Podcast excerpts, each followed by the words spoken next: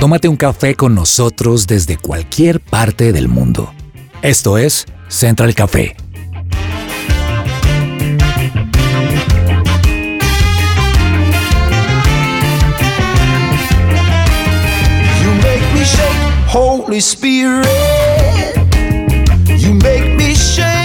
Hola, hola, aquí comienza un episodio más de Central Café. Yo soy Loreni Fajardo saludando a todas las personas que nos escuchan desde cualquier lugar del mundo. Nosotros desde aquí, desde Bogotá, la capital colombiana, y en la mesa de trabajo de Central Café, Caterine. la segunda vez que nos acompaña en nuestro programa y es un placer para nosotros tenerla, por favor. Saludo a Lore, a mi mesa querida de trabajo y a todos mis amados oyentes de Central Café, que además a mí me encanta escuchar también Central Café. O sea, estoy aquí sentada, pero los escucho cuando estoy y no estoy. Así que disfrútenlo. Bienvenidos. Pero háblanos como la gloria de Lucho. Si no, no se vale. Ay, sí, yo quiero ver ese No, personaje. sí, porque sí, no, si no uno se siente aquí como medio robado, uno dice, no, pues está. Modérese, Loreni. Modérese. Por favor, Loreni, modérese. Gracias. Vea, ahora sí, ya. Esa platica no se perdió. Una vez yo le dije que hiciera el personaje de Ceci y me dijo no, Ceci ya trabajó. Así me así respondió. no sé, o me pagas acá otra cuantía por seguir interpretando el personaje. Ay, pero no. Laura, olvídelo ya, de verdad. No, hola. casi no lo supero. Tranquila. En pleno noticiero. Perdone, mamita, aire. perdone. ¿Gustaba? Me gustaba y yo dije, ay, yo quiero escuchar a Ceci. Claro. No, Ceci ya trabajó. Así me respondió. Pero ya ustedes la escucharon, Laurita. Ay, bueno, muy ¿Qué feliz, muy de feliz de estar nuevamente en la mesa de Central Café. Y bueno, me encanta poder acompañarlos nuevamente y sobre todo en este tema que es de mucha influencia y de seguir el ejemplo de muchas personas. Eso sin pistas, sin pistas, por favor, sobre el tema, porque está bastante interesante. Y saludamos a Germán con el compromiso de no dar spoiler. Ok, sin spoilers, muchas gracias. Me encanta Buenas estar con tardes. ustedes. Muy buenas tardes. Eh, hola, ¿cómo Buenos días, buenas noches. Si nos están escuchando, no sé dónde sea que nos estén escuchando, me alegra estar con ustedes, volver a estar con ustedes. Esto, estoy nuevamente en mesa de solo chicas. Qué interesante. Bienvenido. Bendito entre las mujeres. Sí. No, gracias, Lore. Me encanta él estar preparó, con ustedes. él se Sí, preparó dos días, dos días lleva remojo para poder estar Dos aquí. semanas, diría yo. ¡Oh! ¡Qué día! No, mentiras, es mentiras. Remojo. interesante. Saludamos a la tía que está que se habla allí, tía. ¿Cómo Ay, le ha ido? tía. ¡Ay! Uy, tía, estaba durmiendo. ¡Ay, no! Estoy anonadada. ¡Ay, santísimo! Estoy anonadada de ver la belleza de Caterine. Ay, usted, mire, esa piel parece mentiras. Esa piel parece porcelana. Esa piel ha sido trabajada, mamita. ¿Cuántas cirugías te has hecho? Uy, tía. Eh, ¿Hablamos después del, del programa? Son muchas, imagínense. Tía, ni una. Tengo cirugía de cordales y no tengo ni una cirugía más. Imagínese. Eso sí me tiene que dar los secretos, mamita, y yo no puedo. Mejor dicho, ahorita al final del programa hablamos. Yo. Oiga, tía, ya, ya déjela a ella. Más bien, después del programa sí le pide ahí eh, algunos datos, pero si no dejas, digamos, la tía aquí se pone a entrevistar a, a Caterina y no empezamos Senda el Café. Jamás. Me falta saludar a Fer, que no la tenemos aquí presencial, pero está desde su casa. Fer, un saludo. Hola Lore, hola Lau, hola Katherine, hola German. Pues muy feliz de estar otra vez con ustedes aquí en Central Café, de poder charlar un ratico junto a nuestros oyentes, invitarlos a que se tomen un café, se sienten, estén tranquilos y nos escuchen un ratico y podamos ahí entre todos hablar de un tema muy interesante el día de hoy. Invitarlos a que no se desconecten. Así es, no se vayan. Tenemos un tema muy interesante y controversial. Por favor, no se vayan.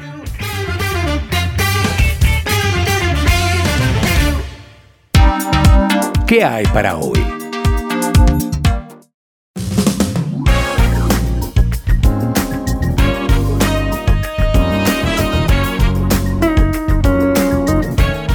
Hoy por hoy encontramos en las redes sociales muchos influencers predicando sobre la Biblia, dando consejos, explicando sus experiencias personales, contando sus anécdotas, explicando detalles acerca de cómo se debe estudiar la Biblia, contando sus experiencias, sus decisiones, sus episodios de su vida personal relacionados con Dios, con Jesús, con sus creencias religiosas.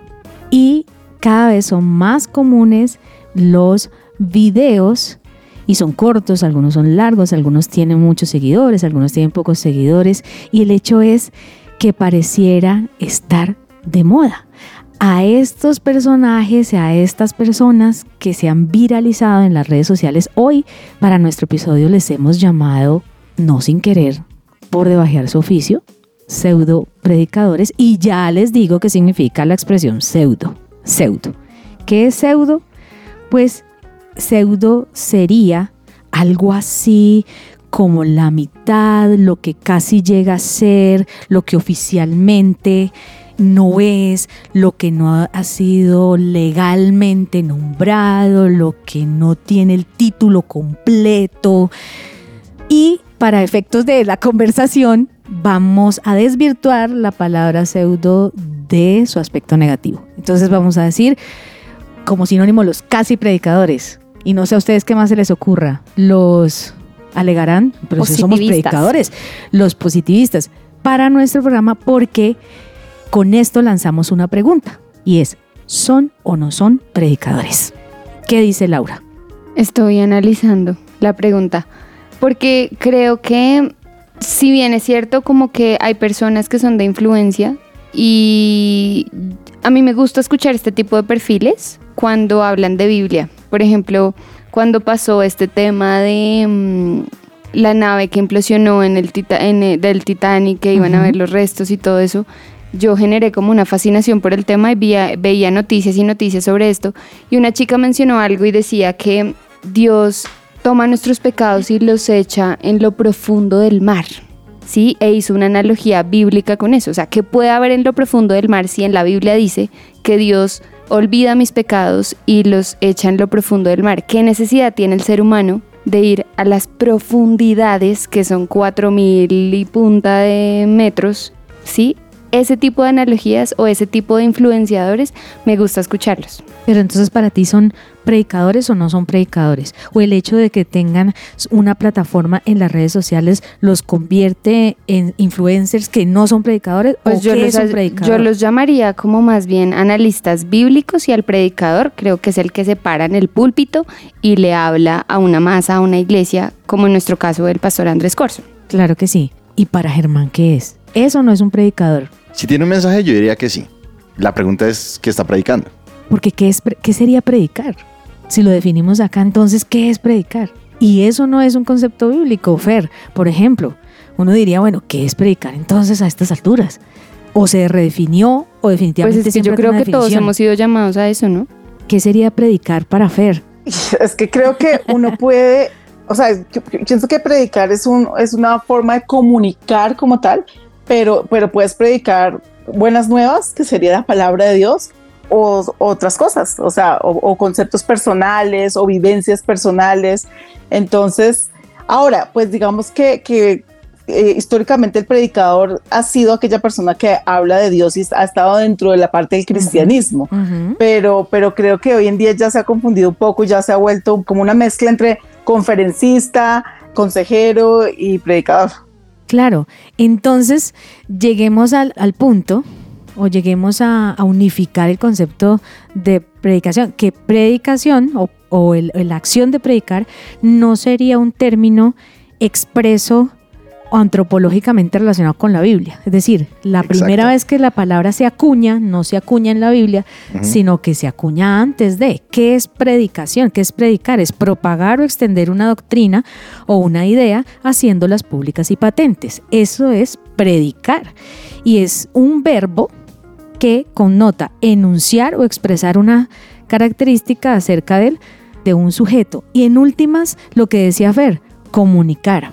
Ahora, ¿qué es lo que pasa con la palabra predicar? Que aparece en la Biblia. ¿Por qué aparece en la Biblia, Mancho? La palabra predicar Yo diría precisamente porque está enfocado en el tema de expresar un mensaje. La Biblia como en sí misma tiene un mensaje muy claro que se quiere dar a entender.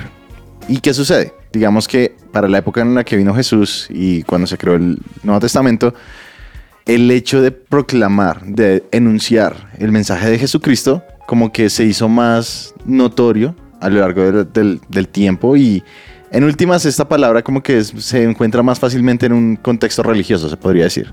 Claro, pero que uno podría perfectamente usarla en distintos contextos. Es decir, Ujú. predicar es, que viene del latín predicare, que significa publicar o pronunciar un sermón, por ejemplo, es algo que como oficio viene haciéndose incluso antes de Jesús.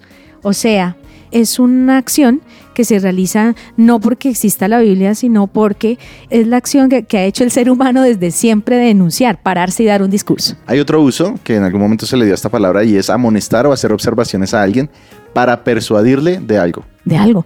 Es, es donde cabe, me parece, el, el concepto en inglés de speaker, Claro. que me parece más, más interesante cuando uno ubica a la persona tratando de convencer a una multitud de algo. Lo que pasa es que en, en la Biblia se menciona predicar la palabra de Dios. ¿Qué significa esto? Pues El mensaje de salvación, ¿no? eso, hacer un discurso, pronunciar un sermón, Caterine.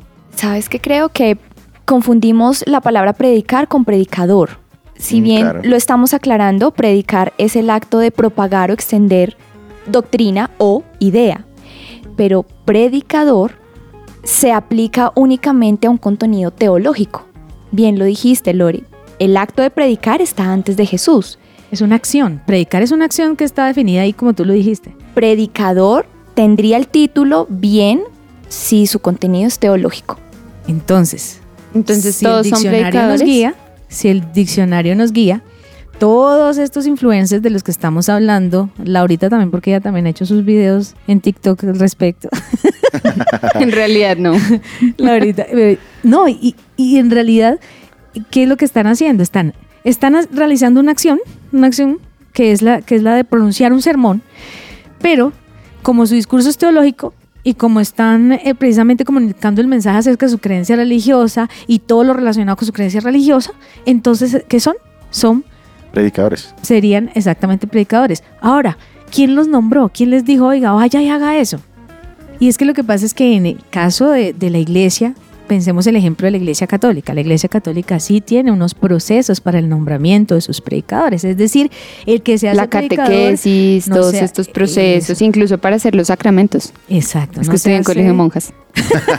Claro. no se hace por sí mismo, sino que hay una serie de protocolos y unos cánones a través de las cuales el mismo Consejo Católico va a elegir a aquel que va a cumplir la función de predicador. Se pregunta uno qué pasa eh, aquí en la iglesia cristiana. Es decir, ¿cómo, cómo es que los cristianos nombran a sus predicadores y uno lo puede ver por la experiencia propia a través de asistir a una iglesia. Tú vienes a una iglesia y una iglesia también tiene en su interior un consejo, no es igual a la iglesia católica y si lo desmenuzamos, es la persona que ha sido llamada a abrir y poner a funcionar la iglesia, al que se le asigna el rol del pastor, el que finalmente se encarga de, de poner en marcha la iglesia y finalmente se convierte en el predicador y está a la vez. Pues técnicamente en la Biblia, aunque las personas predicaban, yo observo un poco más que en realidad ese rol lo llevaban eran los evangelistas. Que eso sí es muy claro en la Biblia, es un rol muy específico en cierta parte de la Biblia. Específicamente, Pablo era el que decía, hablaba de, varios roles en la iglesia, pero estaba el del pastor, el del maestro, el del evangelista y habían otros. Y siendo sincero, pero nunca nombró el predicador. Yo personalmente creería que se iría más de la mano el tema de ser predicador con el tema de ser evangelista. Lo que pasa es que yo creo que tiene que ver lo que decía Catherine con respecto al cómo es un discurso teológico. En este contexto moderno se enfoca más hacia la parte de un lugar de reunión, ¿sí? Un lugar en donde se reúnen para escuchar a una persona. Y ahí es donde puede encontrarse más fácilmente el concepto de predicador. creería que radica también en algo. Muchos pueden ser llamados predicadores por, por tener el fundamento de que es un contenido teológico, pero creo que por sus frutos conoceremos qué tan buen predicador, si podemos calificar usando la palabra buen predicador, Ajá. o no es. Por sus frutos lo conoceremos, el ejemplo de vida que nos dé y el efecto si realmente transforma la vida de las personas a las que él está generando su discurso Claro. pero predicador sigue siendo. Creo que radica en qué genera y qué ejemplo da en quienes lo están escuchando. Eso me pone a pensar en otra cosa. Perdón, Lauri. Qué pena. Se Es puso que ahora se sí puso emocionante. Sí, ya. Y Le- la tía no así no tomar nota. Y Sí. Vamos a ver Tía, qué por favor, ayúdeme. pensando. Café. Ayúdeme, ayúdeme. Y café. Es que eso me pone a pensar en lo siguiente, porque ya ni siquiera es el tema de si eso no es predicador, sino qué contenido está dando. ¿Qué O fruto? sea, Por sus ¿qué fruto? frutos lo conoceremos. Y lo que habla también im- importa, porque finalmente si estamos hablando de redes sociales, hoy en día, enfocándolo ya en la parte más moderna, pues realmente no conocemos la vida de las personas que vemos en redes sociales. No la conocemos realmente. Vemos netamente lo que nos están ofreciendo. Es muy fácil caer tal vez en lo que yo considero un error, que mi experiencia sea lo que prime, digamos, si voy a ser un predicador y voy a expresar la palabra de Dios, que mi experiencia sea lo único que yo dé. Ahora, yo sé que las experiencias son importantes, pero en, si quiero ser un predicador, la palabra de Dios es lo principal. Si el contenido es teológico y la teología es lo que la ciencia que estudia Dios, lo que tú dices, Germán, debe haber Biblia más que experiencia personal. Tal cual. Punto, porque es contenido teológico y la teología es la ciencia que estudia a Dios. No, y, y lo que pasa aquí es que tendríamos que de verdad entrar a, a estudiar y a revisar cómo es que dentro de la iglesia cristiana se hace un predicador.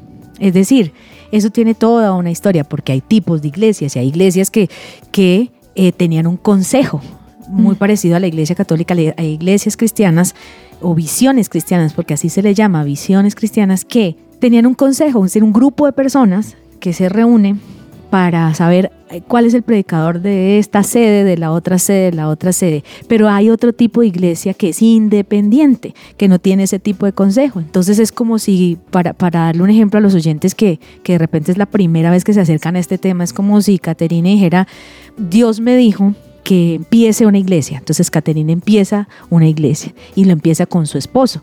En ese momento Caterina no tiene ningún grupo, ni consejo directivo, ni nada de esto que... A quien rendirle encargue. cuentas. Sí, que se encargue de hacer los nombramientos o, o todos los protocolos de- del lugar.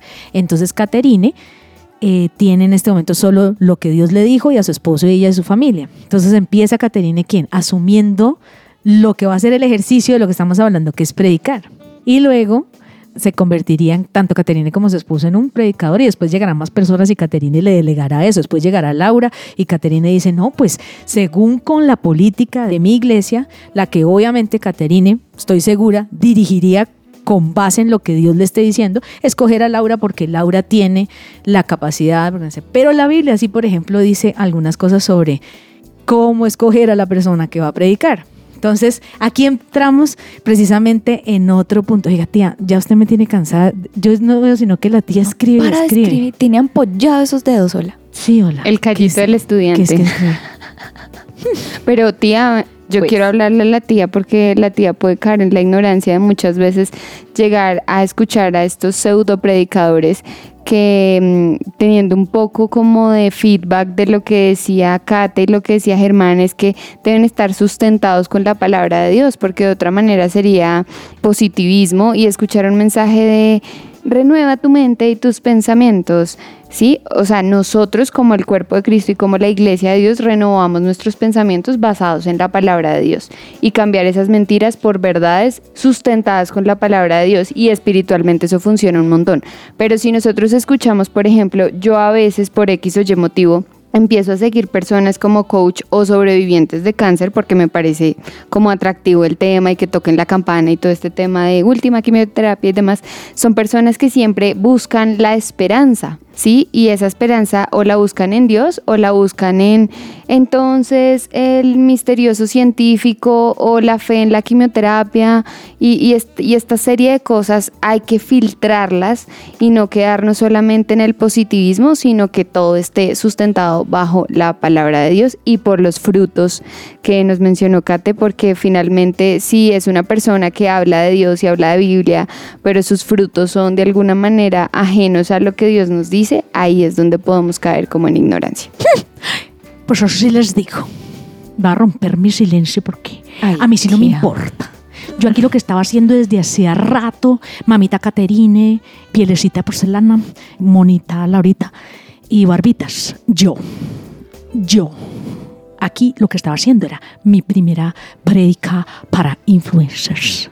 Eso sí, yo lo que estaba era escribiendo acá, mientras ustedes echaban pura lora acerca de los... Ustedes ya dijeron que son, que son predicadores. Ya mamita Caterina dijo, ellos son predicadores y a mí no me los vengan a bajar de ese, de, de ese, de ese podium, a mí no me los bajan.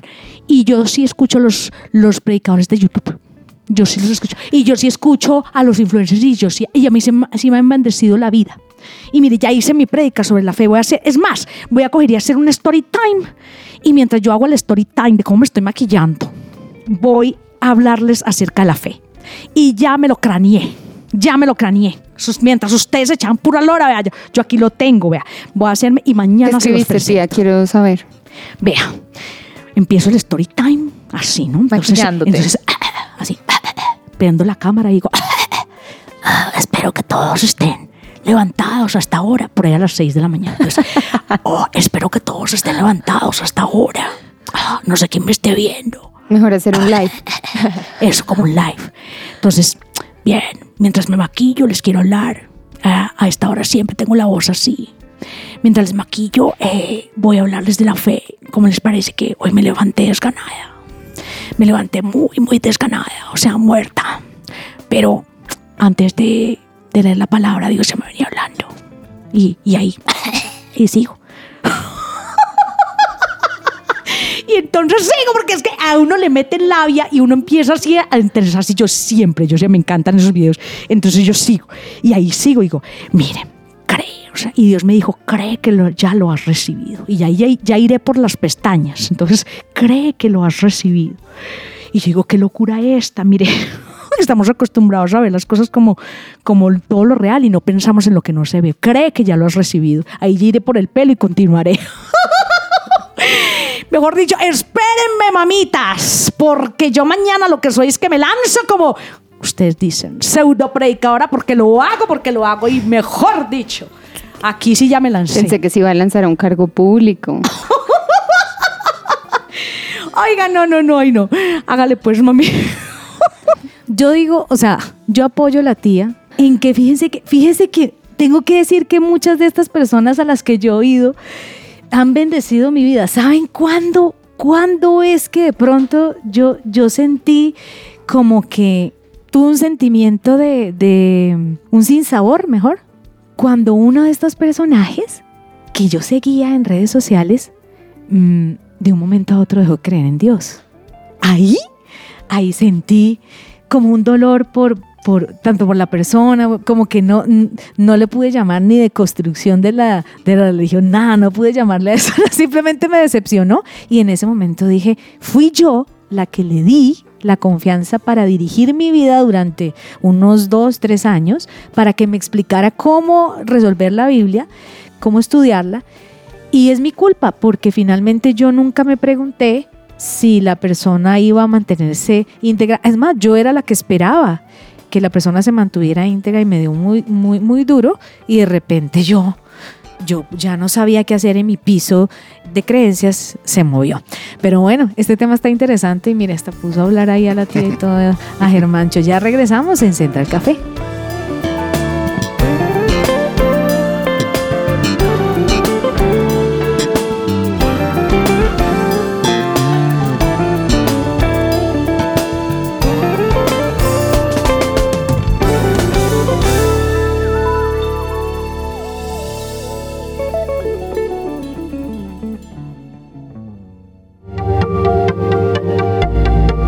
Te desconectes. Esto es Central Café. Su presencia radio.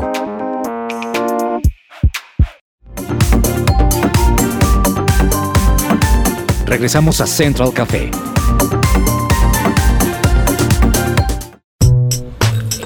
Tendencias dulces y amargas. Y en mis tendencias dulces y amargas les cuento que un padre robó a su hija el dinero que iba a usar ella para su beca. Y las redes sociales son tendencia y desde hace varios años canales perfectos para compartir todo tipo de contenido, entre ellos denuncias en contra de otras personas. Y pues esta mujer a través de Facebook identificada como Irma Cáceres, sorprendió a los internautas con una historia bastante particular. Y es que el post fue compartido el 18 de junio donde ella menciona que ese año iba a ahorrar específicamente para su beca y su padre le robó el dinero. Y otra de estas tendencias y bien particulares es que la relación entre los perros y las personas es muy especial y puede tener muchos beneficios para ambas partes. Pero los caninos pueden servir como fuente de consuelo y apoyo emocional para las personas, pero hay razones específicas por las cuales no se debe abrazar a las mascotas y los perros son de terapia y pueden ayudar a reducir los niveles de ansiedad y el estrés en las personas que lo necesitan. Sin embargo, es importante tener en cuenta que no todos los perros se sienten cómodos con que los abracen y eso tiene una explicación. Los perros muestran señales de incomodidad como lamerse los labios, evitar el contacto visual, agachar las orejas y gruñir, pero sus dueños las ignoran y por eso pueden morder, algo que ya es más extremo en el caso de los animales, porque no podemos humanizarlos. También se debe respetar el espacio personal, ya que los perros lo tienen así como los humanos. Con los abrazos, los caninos se pueden sentir atrapados y sin libertad, creando un tipo de angustia. Y hasta acá mis tendencias dulces y amargas.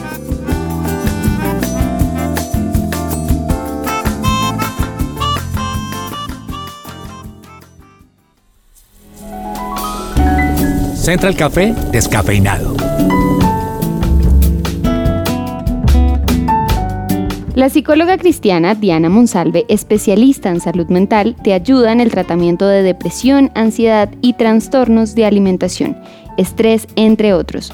Para más información en www.psicologadiana.com o al WhatsApp 315-754-8899. Bueno, hoy en Central Café Descafeinado quiero hablarles a los papás de cinco hábitos que nunca deben tener frente a sus hijos y que parecen muy simples y muy sutiles, pero pueden estar afectando bastante la personalidad de nuestros hijos.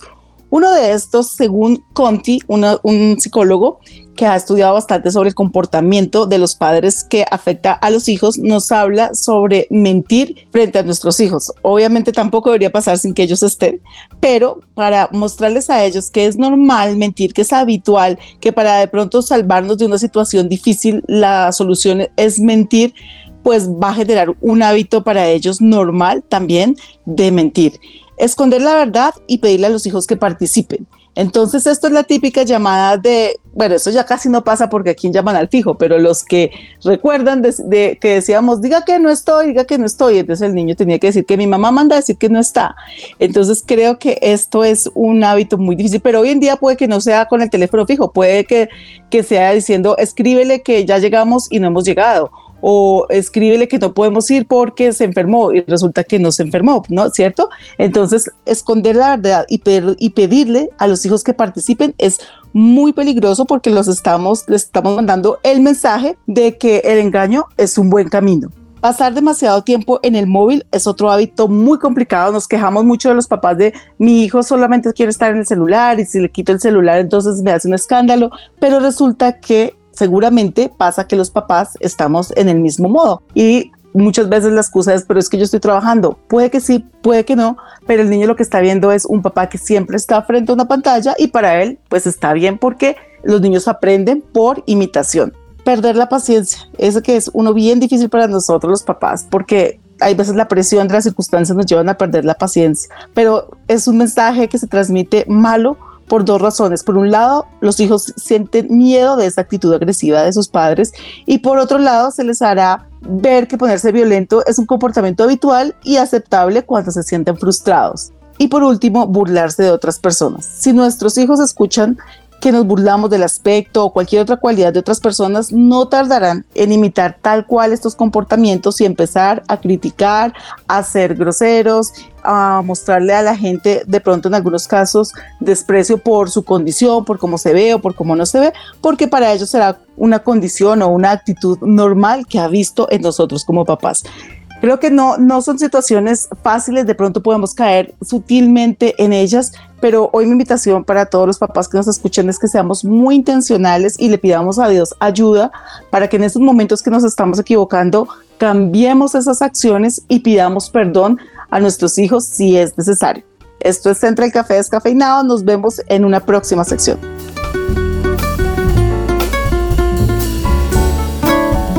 Tenemos aquí como las ventanas abiertas de los computadores. Dejemos esto una ventana abierta y pasemos a acerca de lo que habíamos llamado pseudopredicadores, que ya a esta altura del programa no serían pseudopredicadores, porque vamos a dejar dicho acá que por definición son predicadores que son de un tipo diferente porque se hicieron predicadores a sí mismos, no escogidos por ningún proceso, por ningún orden de episcopado como pudiera ocurrir en la iglesia cristiana, en la iglesia católica.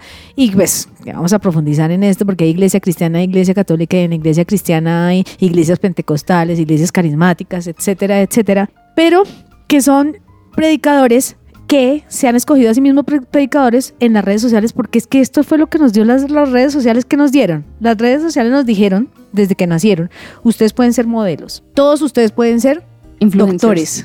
Tú puedes ser famoso. La fama era algo Muy difícil de alcanzar. Sí, y las redes sociales dijeron, venga, usted lo puede hacer. Inclusive puede ser doctor. Ahora, ¿qué necesidades hay que llenar con la fama? Esa necesidad de alabanza que todos tenemos de alguna manera. Porque dicen, y hay estudios psicológicos que muestran que las personas que suben absolutamente todo tienen una baja autoestima que quieren suplir con las redes sociales. Una ¿Sabías alta eso? Lore? exposición. No sabía. Ahora, a eso yo lo conozco como eh, exposición. El hecho de exponerse en las redes sociales, exponerse, exponerse como un ítem del marketing. Entonces uno, uno le dicen, si tú vas a promocionar tu producto en, El en las redes sociales, lo que sea que tú estés vendiendo, tienes que tener mucha exposición en ellas. Entonces, se me hace muy similar a lo que estamos hablando, porque finalmente si yo tengo un conocimiento relacionado con la medicina y nadie me está preguntando a mí yo qué títulos tengo como médico, pero yo definitivamente, yo digo, como mamá, yo soy una experta en medicina. y yo digo, ah, no, yo, yo aquí ya sé, mejor dicho, qué le puede dar al niño cuando le da, tengo, conozco tres tipos de tos, la, la, la tos Seca. perruna, exacto, yo ya sé cuando, cuando Lore, aquí pero tienen que... yo tengo una pregunta para ti. Señora.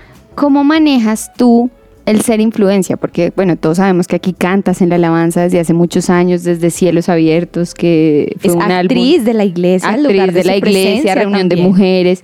¿Cómo manejas tú esa influencia? Porque nuestra iglesia es súper grande, si no estoy más, más de 23 mil miembros. Y si te ven en la calle y te saludan, ¿cómo, cómo manejas ese, ese tema de, de ser influencia y de ser impacto para la comunidad? Si notan aquí, yo empecé definiendo que era predicación y que era predicador cuando Kate introdujo ese otro término, porque yo creo que hay que entrar a definir todos esos conceptos de los que estamos hablando. ¿Qué es fama? ¿Qué es en realidad la ¿Ser fama? visible? Lo que pasa es que para mí, famoso no es lo que para otros es. Es decir, yo considero que la fama es la que tiene Shakira. Pues tú me vienes a decir a mí que yo soy famosa, por ejemplo. No. Me conoce una comunidad, una comunidad que escasamente sabré si en realidad lo hace. Porque las redes sociales te dan esa sensación, te dan esa sensación.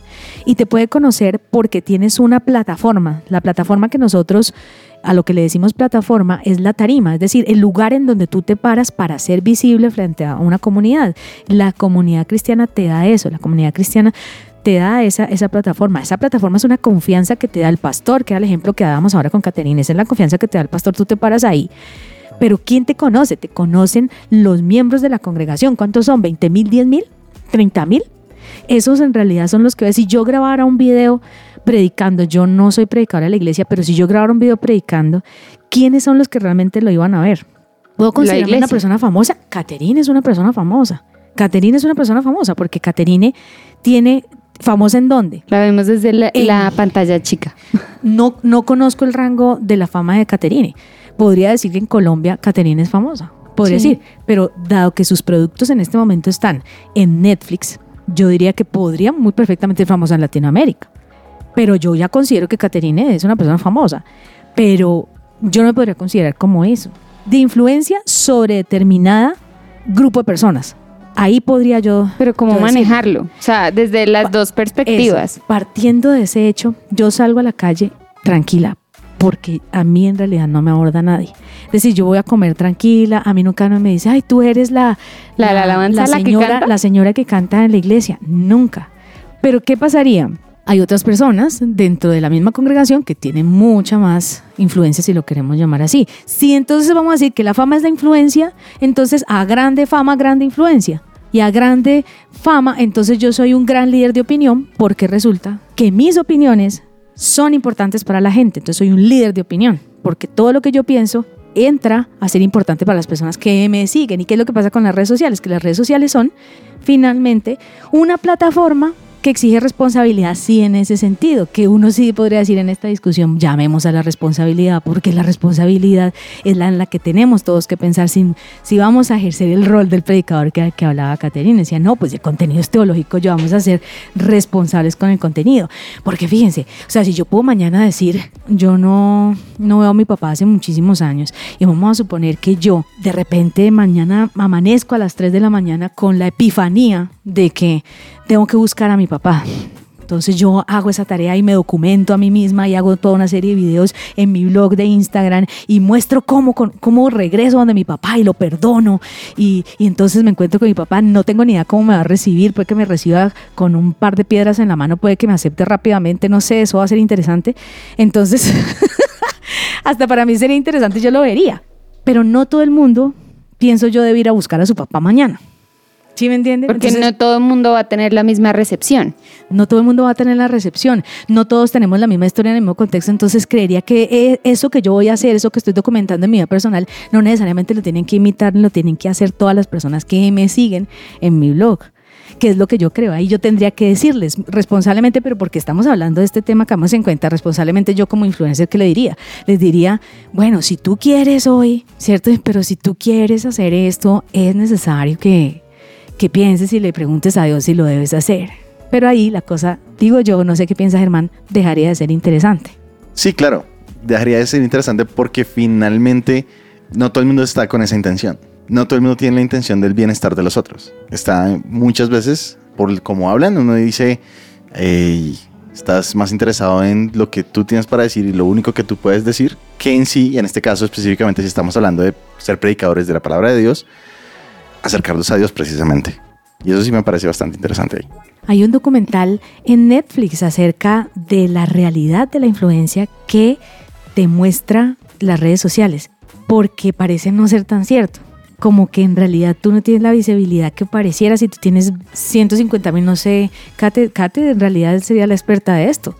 Porque Kate, no sé cuántos seguidores tú tienes y cuántos de ellos realmente tú puedes decir, ven lo que yo, el contenido que yo hago de 376 mil, la audiencia más fiel y constante diario, o sea que está atenta absolutamente a cada movimiento o impacto que hago, 60 mil de los 374 mil. ¿Y cómo sabes tú eso? Algoritmos, estadísticas de Instagram que ofrece cuando tienes un perfil empresarial.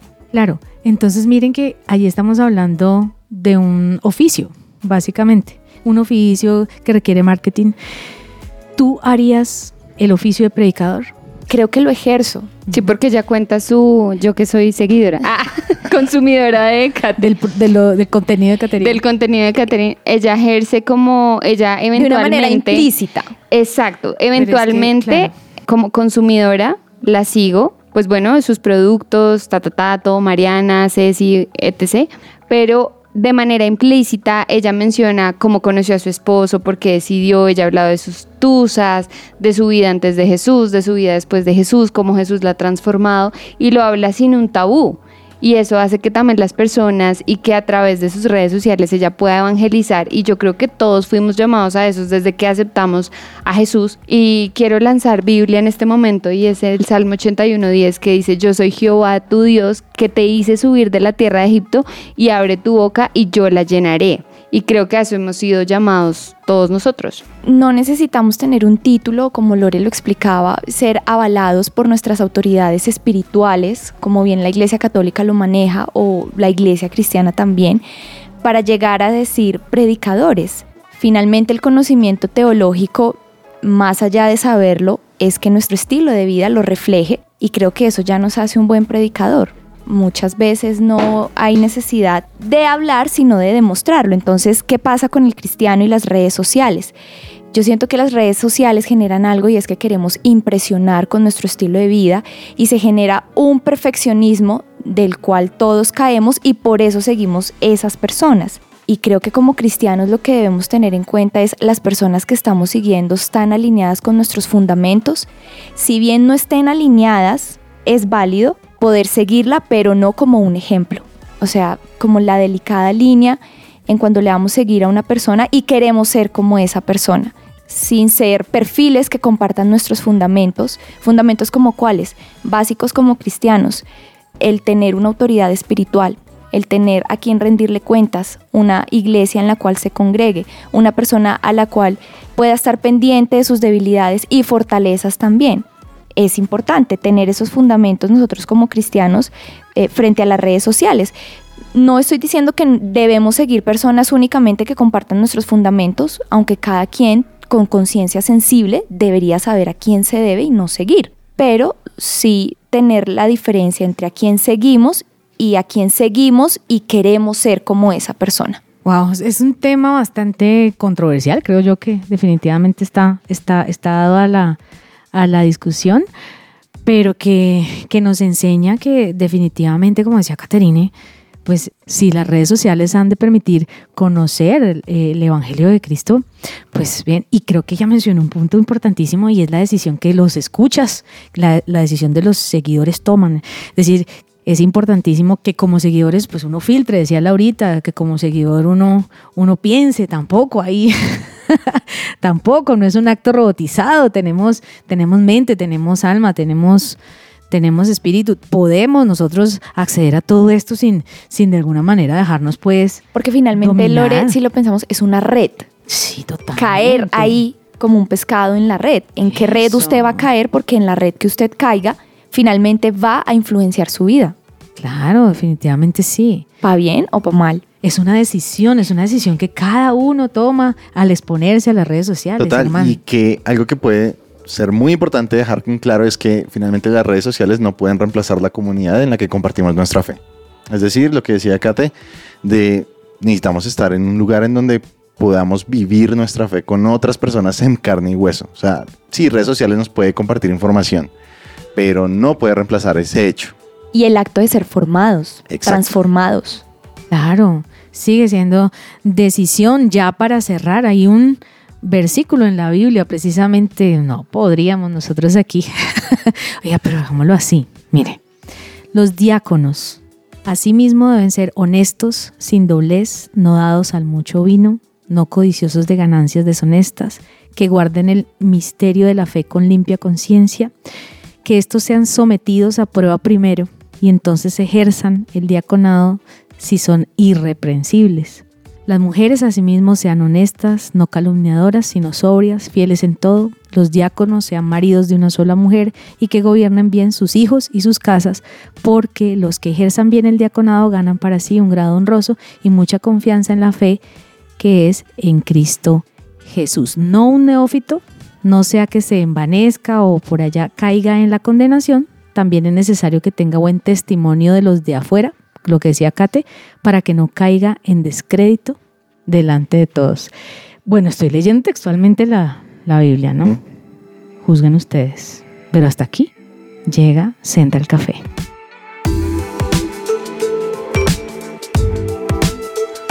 ¡Ay, Santísimo Padre! Tía, ¿qué tal este no- programa? No, casi nos da un sopón. Si ya nos vamos ahí, ya, ya aquí la directora de la emisora hasta que nos echa. ¿Quién les manda a invitar solo mujeres y un solo hombre a hablar? Yo sí les dije, yo- me van a invitar a mí, ¿quién va a estar? Y no, que puras mujeres. Bueno, ya que Lorenita, Lorenita dijo, "Ah, cuando vuelvan despídense, yo aquí me despido, sí, y no se pierdan mi vlog. Ay, porque yo le voy a entrar a hacer competencia, Caterina. Hágale, tía. Ya, mamita. Ay, Un montón de te voy a hacer la seguidores, de competencia. followers. Te voy a hacer la competencia, mamita. Tú no creas. Si tiene Vas un buen fundamento, tía, hágale. Que la sigan mucho. mamita. Ay, Buena hacemos- suerte. Hacemos una colaboración, mamita. Y mira, hacemos una colaboración. Yo te taguea. caigo en tu casa. No, mejor dicho, ya te tengo todos, todos los sponsors posibles, mamita. Lo tengo. Uy, no, te mando Los mi sponsors. Excel. Te mando mi Excel que hice. Bueno, para tía. que no hagamos este plan, mamita. Chao, chao, pues. Que se despida, vea, está, está diciendo Lorenita que se despida, Caterina. Tía, chao pues, que le vaya muy bien. Chao a todos. Ay, no, tía, me encantó su mención y también toda su reflexión, pero bueno. Despidámonos de Central Café y de este programa y espero que haya llegado a muchos corazones también y ya saben, a filtrar con mucho cuidado y por sus frutos los conocerán. Bueno, yo también me despido y que se despida Germán, el único hombre de esta mesa en Central Café. Bueno, ya para solo decir gracias por habernos escuchado y que pasen un muy buen día. Chao, chao.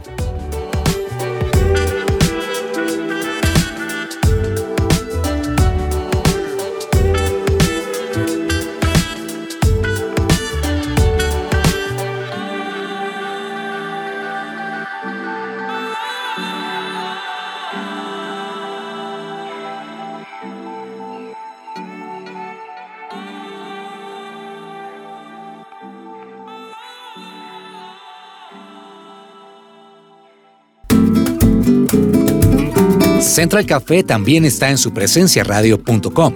Allí puedes encontrar la playlist con todos los programas de Central Café.